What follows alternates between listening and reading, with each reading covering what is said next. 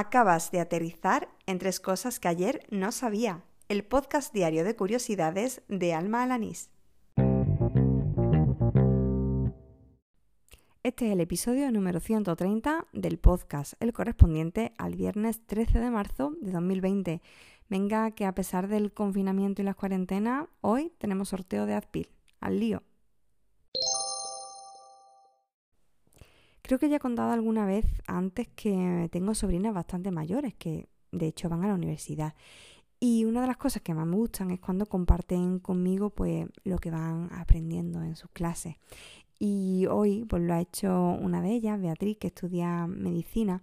Me contaba que el personaje del sombrerero loco que aparece en Alicia en el País de las Maravillas puede tener eh, cierto fundamento científico. Eh, según le contaron en una de sus clases, uno de los ingredientes que usaban antaño los sombrereros era el mercurio. Y claro, pues muchos de ellos acababan dementes debido precisamente a la gran exposición a esta sustancia pues, que es tóxica. En fin, gracias Bea por darme este dato.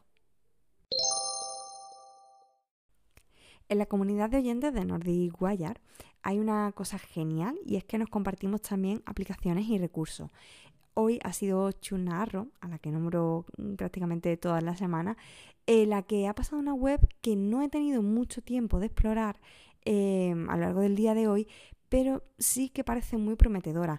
Se trata de Capwing, una plataforma colaborativa para crear imágenes, vídeos y GIFs. Es decir, con un solo programa en línea puedes trabajar pues, mm, en equipo todo tipo de formatos audiovisuales. Me parece una herramienta de lo más potente, sobre todo para la creación de contenidos en redes sociales. Dejo en las notas el enlace a Catwin para que puedas ojearlo.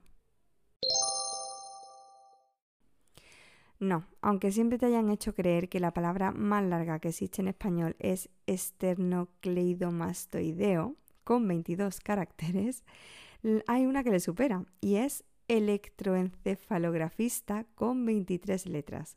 Casi nada. Y así termina el episodio número 130 de Tres Cosas que ayer no sabía, el del viernes 13 de marzo de 2020. Pero antes de marcharme, toca hacer sorteo. Vamos a ver quién se lleva el pack de tres Aspil que sorteo esta semana. En total han sido cinco los oyentes que han participado enviándome algún dato o alguna curiosidad. Cristian Rodríguez, Alejandro López, Nieves González Grosso, el usuario de Twitter arroba hechizo y Beatriz Soriano. Oye Siri, dame un número aleatorio entre 1 y 5. Un número aleatorio entre 1 y 5 es 3. Muy bien, pues parece que esta semana se lo lleva Nieves y te recuerdo que el próximo viernes también volveré a tener sorteo de Azpin. Lo único que tienes que hacer es a lo largo de la semana pues enviarme alguna curiosidad, recurso, aplicación, eh, alguna historia que mm, sepa, bueno, que me ayude a aprender algo y que por supuesto eh, entre también en los contenidos de este podcast.